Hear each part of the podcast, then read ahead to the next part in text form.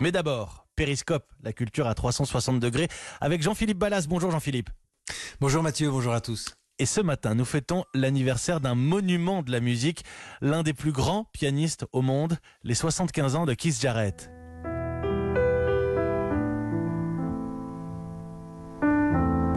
Et ce que vous entendez là, c'est un extrait de concert inédit qui sort ce matin, spécialement pour l'occasion. Jean-Philippe, Keith Jarrett, c'est toute une vie consacrée à la musique. Exactement, Mathieu, toute une vie. Alors je pourrais vous raconter son enfance de petit prodige aux États-Unis, des cours de piano dès l'âge de 3 ans, un premier récital à 7, puis la découverte du jazz, de l'improvisation, et alors là, des albums magnifiques, dont l'un des plus vendus de tous les temps, vous l'avez peut-être chez vous, c'est le Colne Concert.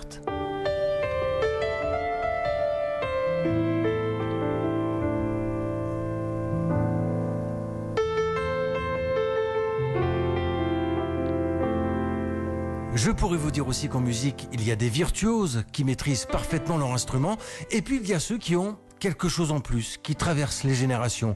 J'en ai parlé avec un jeune et talentueux pianiste, il s'appelle Yaron Herman, et il n'a pas oublié sa découverte de Keith Jarrett. Je m'en souviens très bien, c'était euh, après mon premier cours de piano. Euh, mon professeur à l'époque m'avait donné trois cassettes VHS. Et sur une des cassettes, il avait marqué Ici, tu peux voir Dieu lui-même jouant du piano. Pour moi, quand Keith Jarrett joue, j'entends la vie. Et puis, quand on parle de Keith Jarrett, on évoque aussi son exigence vis-à-vis du public et ses coups de colère parfois, capable de quitter la scène pour un éternuement ou une sonnerie de téléphone malvenue. Oui, on pourrait dire ça, mais ça ne plairait pas forcément au patron de Jazz Magazine, Frédéric Goati.